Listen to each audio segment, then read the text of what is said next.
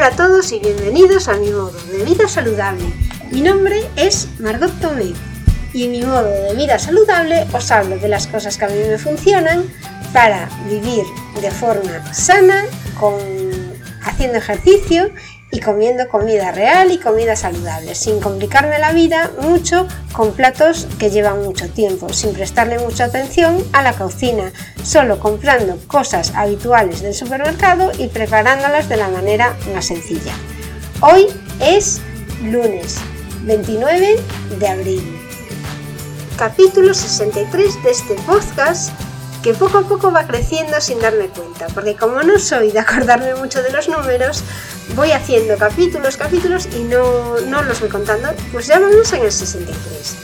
Y la temática, tuvimos un ciclo que era dedicado a la dieta cetogénica, pero ahora mismo estoy centrándome en la dieta Whole 30, que realmente no es una dieta, es un modo de vida.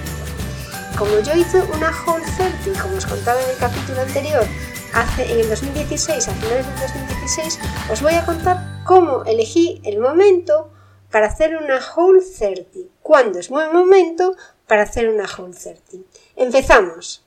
La Whole 30 es una dieta tan restrictiva que lo mejor que puedes hacer es pensar muy bien en qué momento hacerla. Es una dieta que no se hace frecuentemente, es un reseteo del organismo, así que como solo tendrás que hacerla 30 días, pero sin ningún fallo, revisa bien tu agenda antes de elegir el momento. ¿Cómo? Elegí yo el día en que empecé mi Whole 30. Yo elegí el mes de noviembre.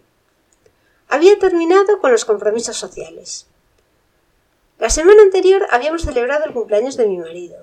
Tuvimos una comida con familia política. Quedamos el sábado pasado con unas amigas que hacíamos una cena periódicamente y justamente ya acababa de ser. Otro viernes habíamos celebrado también nuestro aniversario. Y el mes pasado habíamos quedado con unos amigos también muy cercanos con los que solemos quedar para ir de cena. En definitiva, creo que este mes se podían evitar fácilmente las reuniones sociales. Había cumplido ya los meses anteriores. Empieza la Whole 30 dentro de tu rutina. ¿Qué quiero decir?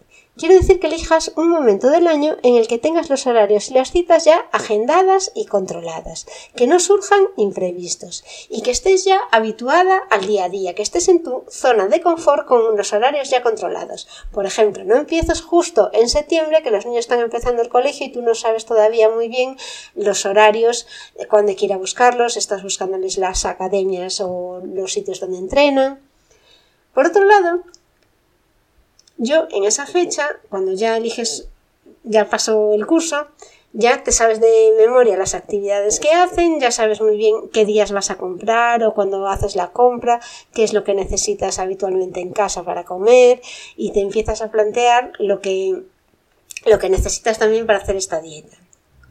Todos sabemos que para hacer cualquier dieta la fecha ideal nunca existe, pero lo que tenía claro es que tenía que ser antes de diciembre. Eso lo tenía muy claro, porque las navidades vienen amigos de fuera, solemos quedar para tomar algo siempre con gente del trabajo, con gente de estudios y siempre hay un montón de compromisos sociales.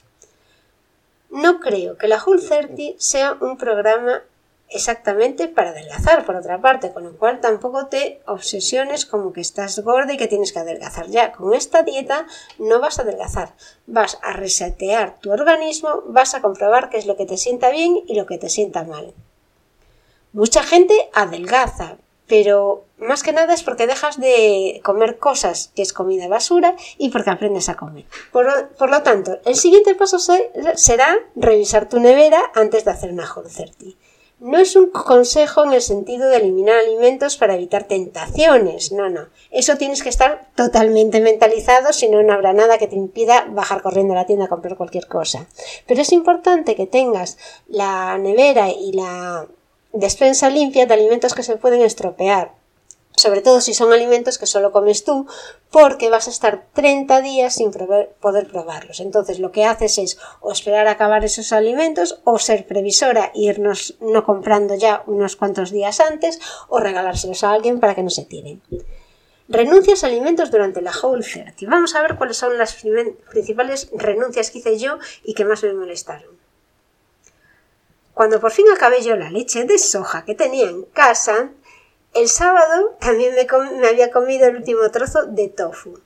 La soja, que me gusta mucho, es una de las cosas a las que tendré que renunciar si hago otra vez una Whole 30 y que tuve que renunciar en aquel entonces.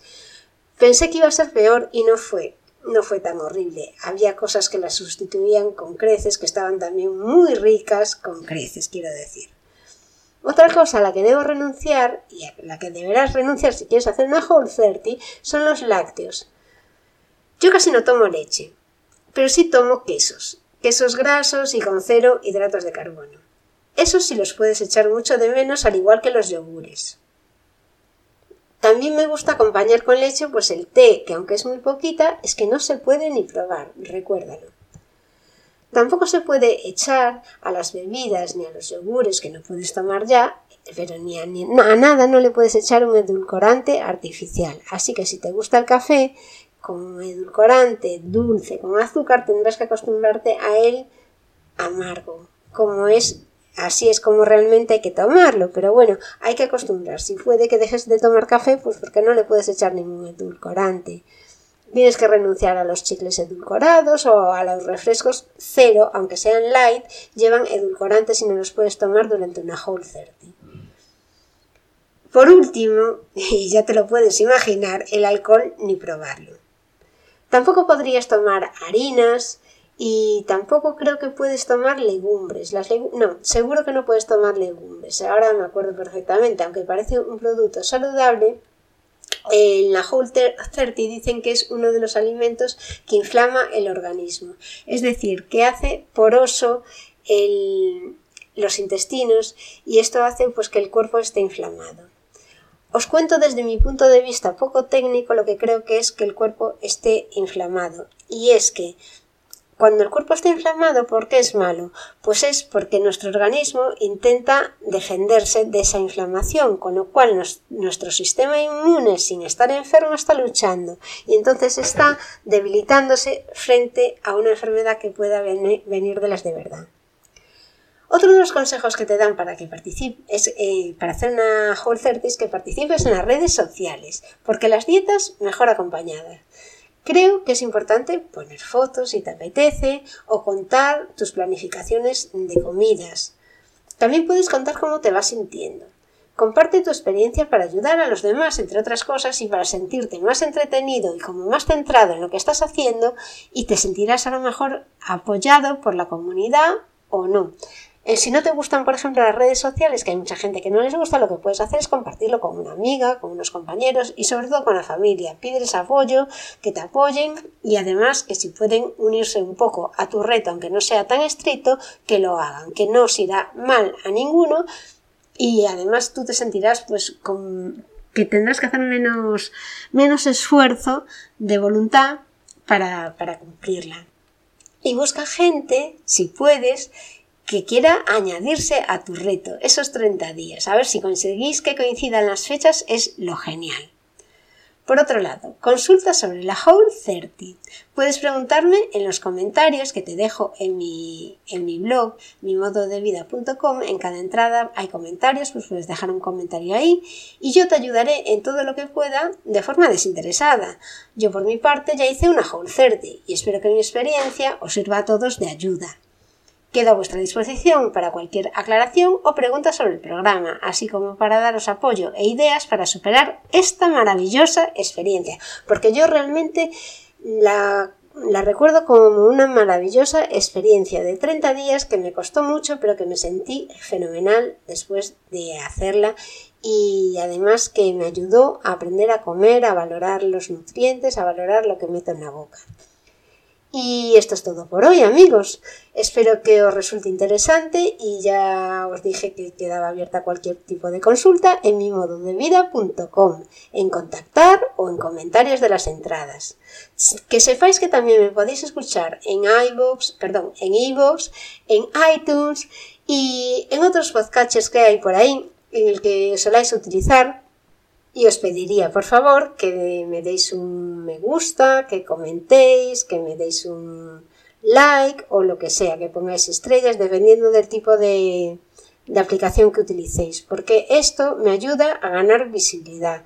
Y la verdad, una orientación, a mí que si me decís comentarios de lo que os gustaría de lo que hablase, siempre ayuda muchísimo a alguien que tiene un podcast o a alguien que tiene un blog, porque muchas veces hablas al vacío sin saber muy bien lo que les interesa a la gente de tu, de tu web, porque yo sé que hay muchas visitas, pero es difícil saber y centrarse en un tema que es el que más le interesa a la gente. Y realmente si hacemos este trabajo que es bastante altruista, pues lo genial es para hacerlo para ayudar a alguien. Bueno, muchísimas gracias a todos por escucharme y os espero en el próximo programa.